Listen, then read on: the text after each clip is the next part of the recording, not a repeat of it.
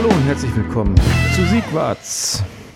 Heute will ich euch eine Geschichte erzählen und ja, es geht um Messer. Messer in der Selbstverteidigung, beziehungsweise wenn wir damit konfrontiert sind, aber auch die Frage, ob Messer sich dafür eignen, als Selbstverteidigungsinstrument ja, benutzt zu werden. Und ja, da geht auch schon die Geschichte los. Ähm, 2019, das war also vor ja jetzt knapp vier Jahren, habe ich im Rahmen von so einer Schülerrallye bei uns im Gesundheitsamt äh, teilgenommen und habe da so eine Station, bin gefragt worden, ob ich so eine Station anbieten kann, wo es halt um Selbstverteidigung geht im, ja, im weiteren Sinne. Es waren siebte Klassen, die da vorbeigekommen sind, die Klassen sind dann auch wieder unterteilt worden in maximal Zehnergruppen, weil das halt auch nur kleine Räume waren. Und sie waren auch noch Geschlechter getrennt, also Jungs und Mädchen getrennt voneinander, wurden dann halt unter anderem bei mir in den Raum geschickt. Und es war letzten Endes, ja, lag es an mir, denen in zehn Minuten irgendetwas zu erklären, was mit Selbstverteidigung auseinander äh, zusammenhängt, meine ich, zusammenhängt. Es wurde damals ziemlich schnell klar, dass diese Siebenklässler, also die sind zwischen 12 und 14 Jahre alt, alle irgendwie Angst haben auf dem Nachhauseweg oder auf dem Schulhof. Und wenn ich jetzt Angst sage, also alle, ist natürlich nicht alle, aber ein großer Teil. Und irgendwie hat sich diese, ja, diese, diese Befürchtung, ähm, die hat sich da in den Klassen breit gemacht unter den Jungs und irgendjemand hat irgendwann damit angefangen, sich ein Messer zu besorgen, mitzunehmen. Vielleicht hat er auch schon eins gehabt zu Hause, ich weiß es nicht. Auf jeden Fall ähm, erzählte mir einer von den Jungs, das war ziemlich am Anfang, dass er ein Messer in der Hosentasche hat. So ein ganz normales äh, Schweizer Taschenmesser, also so ein Messer halt. Die Frage, warum er das mit sich führt, jetzt auch während der Schulzeit, war halt, weil er Angst hat, wenn er nach Hause gehen soll. Und er möchte das, wenn es sein muss, als Selbstverteidigungsinstrument nutzen. Also er will das dann ja, ziehen und dann meint er damit seine Aggressionen, die dann davor stehen, vor ihm stehen, dass er die ja, damit verschrecken kann. Darauf folgten dann weitere Jungs aus dieser Gruppe und alle hatten irgendwie ein Messer dabei. Also die haben es dann auch rausgeholt und gezeigt.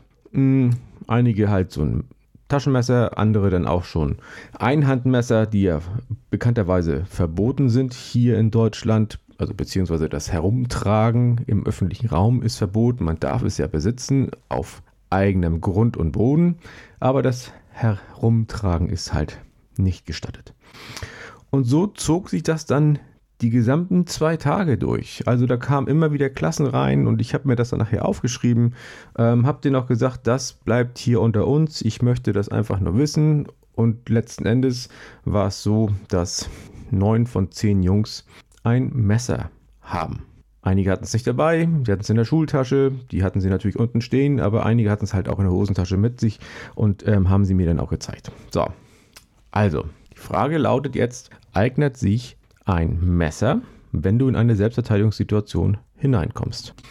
Und das war der Aufhänger letzten Endes dann auch. Denn irgendwie fühlten sich diese Jungs ja sicherer, wenn sie sich bewaffnen. Und jetzt gehen wir mal von dem Worst-Case-Szenario aus, dass der Junge, irgendeiner, ähm, nach Hause geht und da kommen ihm vier größere Jungs entgegen und er verpasst die Chance, woanders hinzugehen, in ein Geschäft zu gehen, ähm, andere Straß, äh, Straßenseite zu benutzen, etc. etc. Ähm, und er wird von ihnen angehalten und dann konfrontiert.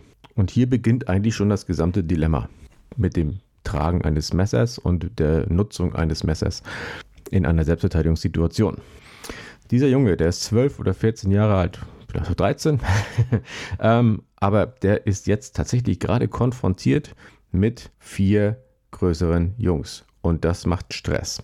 Und das ist er nicht gewohnt. Und er wird natürlich auch Angst bekommen.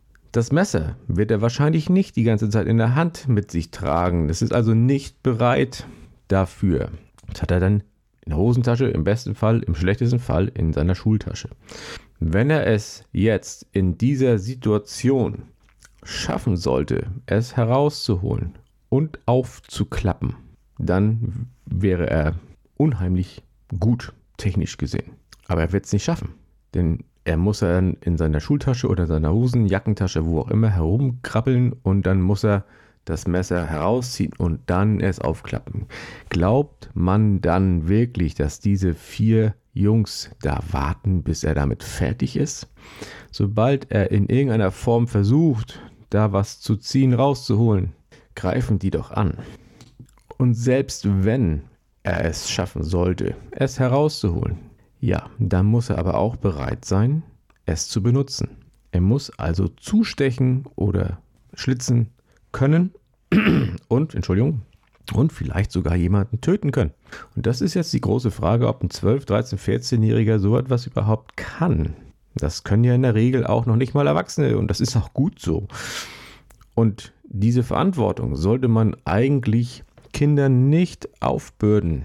Hier sind dann tatsächlich die Eltern im Vorfeld gefragt. Eine Bewaffnung ist kontraproduktiv. Sie hilft überhaupt nicht. Ganz im Gegenteil, sie eskaliert die Situation nur noch weiter und lässt dann den Verteidiger eventuell zum Mörder werden oder halt zu jemandem, der anderen ganz, ganz schweren Schaden zufügt. Nun höre ich schon einige Stimmen, die dann irgendwie sagen, oh, dann sollen sie halt meinen Sohn nicht irgendwie anmachen und stoppen. Die haben ja dann selber Schuld. Aber das ist ja nun die beschissenste Außenposition, die man irgendwie einnehmen kann als Elternteil. Das Kind wird, wenn es dann so etwas tun muss, sein Leben lang damit zu tun haben. Plus, dass er natürlich auch dann zum Angreifer wird. Und juristisch wollen wir hier gar nicht erst anfangen. Waffen für die Selbstverteidigung sind nicht produktiv, sie sind nicht indiziert dafür. Zumindest im zivilen Leben. Im militärischen ist es was völlig anderes. Im polizeilichen ist es etwas völlig anderes. Aber nicht im zivilen Leben.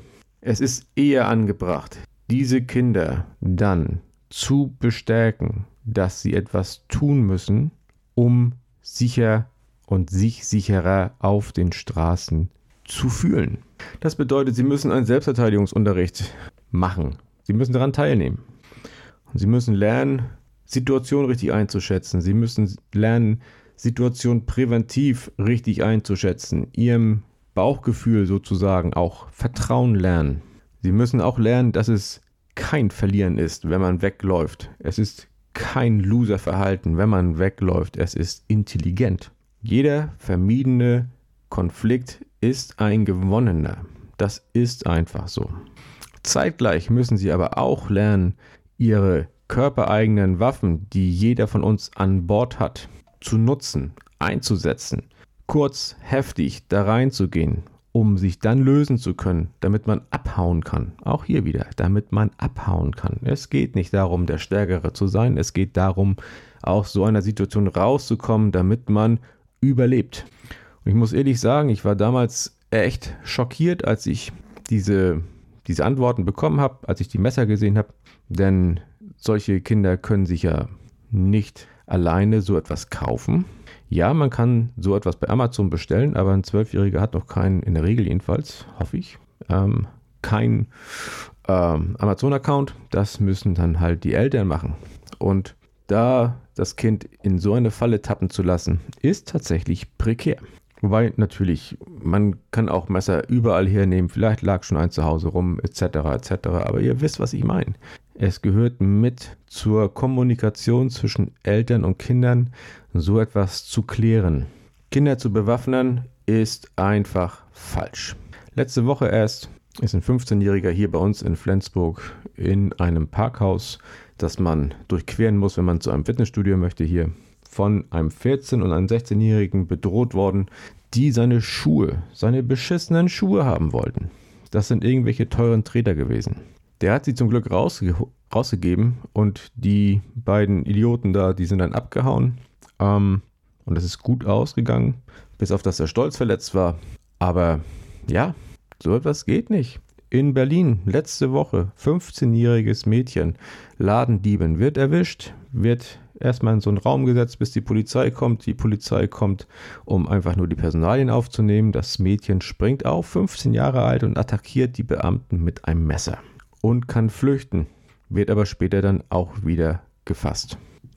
Selbstverteidigung heißt erst einmal die Prävention zu lernen, dann die Deeskalation dann den Eskalationskonflikt zu beherrschen. Und ich kann es wirklich nur immer wieder sagen. Ja, die Zustände sind brutaler geworden. Das ist eigentlich nur ein Gefühl. Die Statistiken sagen ja was anderes. Ähm, und man hört auch nicht immer so viel, aber es stirbt halt auch nicht jeder jeden Tag, sondern es ist einfach so, dass hier Menschen einfach bedroht werden oder ausgeraubt werden und dann passiert vielleicht ein Nasenbeinbruch, aber das ist dann halt den Medien auch nicht genug, um es zu schreiben, es sei denn, es ist irgend so ein Dorfblatt, die sonst auch nichts zu tun haben. Aber Gewalt unter Menschen geschieht jeden Tag und wir müssen lernen, nicht so zu werden wie unsere Gegner. Wir müssen lernen, Situation zu beherrschen. Wir müssen lernen, uns selbst wieder aufmerksam zu beobachten und auch unsere Umgebung aufmerksam zu beobachten und einzuschätzen. Aber wir dürfen auf keinen Fall so werden wie unsere Gegner. Wenn die mit Messern herumlaufen, dann ist es kein Aufruf, sich auch mit Messern zu bewaffnen. So nach dem Motto Auge um Auge. Das ist tatsächlich der verkehrte Weg und führt nur zu Eskalation, ganz viel Leid, Traumata, verletzten Toten und nur noch zu mehr Gewalt. Wir müssen lernen, das, was wir an Bord haben, und das ist alles, was wir brauchen, einzusetzen. Und dann schaffen wir es auch. Der Mensch ist unheimlich widerstandsfähig. Unheimlich widerstandsfähig. Sonst hätten wir die letzten Jahrtausende nicht gewonnen. Da den ähm, einfacheren Weg zu gehen, indem man versucht, mit einer Waffe sich zu schützen, das ist der verkehrte. Wir können das alles mit unserem Verstand und mit unserem Körper handeln. Da bin ich 100% von überzeugt.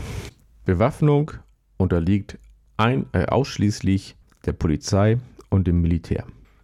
Und im Zivilbereich halt nicht. Wenn trotzdem Waffen im Umlauf sind, und das sind sie ja, man darf die Realität ja auch nicht irgendwie unter den Tisch kehren, dann muss man zusehen, aus diesen Situationen sich herauszuhalten, beziehungsweise wenn man da reinschlittert, so schnell wie möglich wieder rauskommen. Und wenn es nicht funktioniert, dann gehört das mit zum Leben dazu. Aber das ist nur ein kleiner Teil von den großen Ganzen. Der ist bitter, aber er gehört auch mit zur Realität. Eine Bewaffnung schützt mich nicht mehr als eine Nichtbewaffnung. So etwas passiert dann halt. Und deswegen ist es, ich kann es immer nur wieder sagen, so wichtig, sich präventiv aufmerksam durchs Leben zu begeben, sich aus Dingen, die Eskalation bedeuten, die Aggression bedeuten, herauszuhalten. Natürlich immer im Hinblick auf seine rote Grenze, die man selbst sich steckt. Aber prinzipiell ist es so, dass neun von zehn Konflikten tatsächlich auch unwichtig sind und nur emotional geführt werden und nur emotional eskalieren. Und die kann man vermeiden. Da sollte man tatsächlich dann über seinen eigenen Schatten springen können und das kann man lernen. Was interessiert mich? Die Meinung von irgendeinem Hans Franz, den ich noch nicht mal kenne, was der über mich sagt oder über meine Familie oder was auch immer. Da zeige ich doch eher Größe und ziehe mich zurück und lebe mein Leben weiter. Der winzige Prozentanteil, wo ich dann tatsächlich aktiv werden muss, ja, der kommt selten vor. Selten. Aber darauf kann ich mich vorbereiten. Nochmal, ich habe alles an Bord, körperlich, was ich brauche. Und wenn ein Messer im Spiel ist, sollte man so oder so das Weite suchen. Das ist das Allerwichtigste. Aber um den Kreis jetzt mal zu schließen, wenn Jugendliche jemanden anderen bedrohen und der zieht ein Messer, dann schwappt da das Testosteron wahrscheinlich über. Ich glaube nicht, dass sich so eine Vierer- oder Fünfergruppe dann tatsächlich zurückzieht, nur weil jemand da dann auf einmal mit dem Messer steht, nervös bis in die Haarspitzen, angstbehaftet und auch nicht richtig wissen, ob er jetzt agieren soll oder nicht. Und die Kinder, mit denen ich das damals besprochen habe, die haben das dann tatsächlich auch eingesehen. Ob sie dann ihre Messer zu Hause gelassen haben, das weiß ich nicht. Aber sie haben angefangen darüber nachzudenken. Also, Messer taugen nichts für die Selbstverteidigung. Sie taugen nichts. Genauso wie Schusswaffen. Aber wir haben ja leider viel zu viel mit Messern hier in Deutschland zu tun. Und ja, deswegen sollten wir alle mal darüber nachdenken, was es überhaupt bedeutet und wo die Reise hingehen soll. Ein Messer ist eher ein Werkzeug als eine Waffe. Natürlich kann man sie als Waffe benutzen, aber sie sollte eher als Werkzeug benutzt werden. In diesem Sinne, habt es gut, bis nächste Woche. Und vielleicht denkt ihr mal drüber nach, was es heißt, sich zu bewaffnen. Oder was es heißt, das, was man allein schon mit sich führt, die körpereigenen Waffen, zu trainieren und den Geist zu schärfen, damit man dann im Falle eines Falles besser und radikaler und effektiver in so eine Situation hineingehen kann, weil man es muss, beziehungsweise das schon im Vorfeld klären kann, damit es gar nicht erst eskaliert. Ich kann es immer nur wieder sagen, springt über euren Schatten, kriegt eure Emotionalität in den Griff. Und bis dahin, ja, nochmal, bis nächste Woche. Okay, tschüss.